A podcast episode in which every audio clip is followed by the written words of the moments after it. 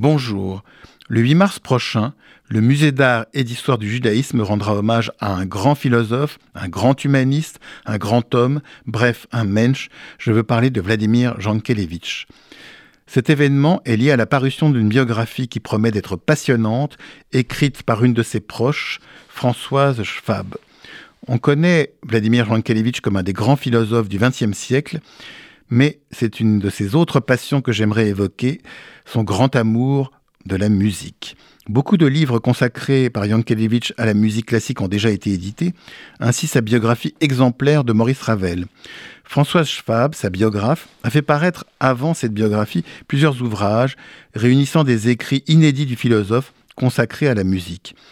Vladimir Jankelevitch est mort en 1985. Françoise Schwab, qui était une amie, fut chargée de trier ses papiers après sa mort dans son appartement du Quai aux Fleurs à Paris. Et elle a en particulier fait paraître en 2017 un magnifique recueil de textes, articles, critiques, notes consacrés à la musique, l'enchantement musical. On y trouve l'amour de Vladimir Jankelevitch pour les musiques françaises et espagnoles, et, il faut avouer, également un certain dédain pour la musique allemande, et cela même avant la Seconde Guerre mondiale.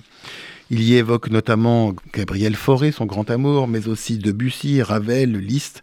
Et on lira dans ce livre des pages consacrées à Mahler, écrites avant-guerre, en un temps où la musique du compositeur était fort peu jouée, mais aussi on y lira un hommage au chef d'orchestre Paul Paré, qui fit preuve de beaucoup de courage durant l'occupation pour protéger les musiciens juifs de ses orchestres.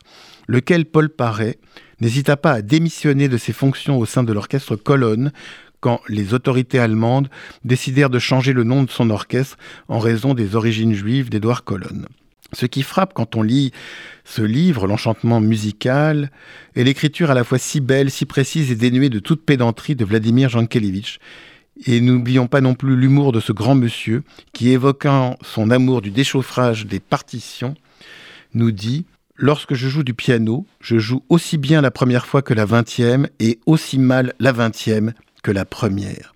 Un vrai bonheur de lecture donc que les ouvrages de Vladimir Jankelevitch consacrés à la musique et l'annonce d'une très belle soirée le 8 mars prochain au musée d'art et d'histoire du judaïsme avec la participation de François Schwab et également de son éditeur Stéphane Barsac.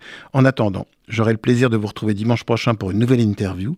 Merci pour votre écoute. Bonne journée sur RCJ.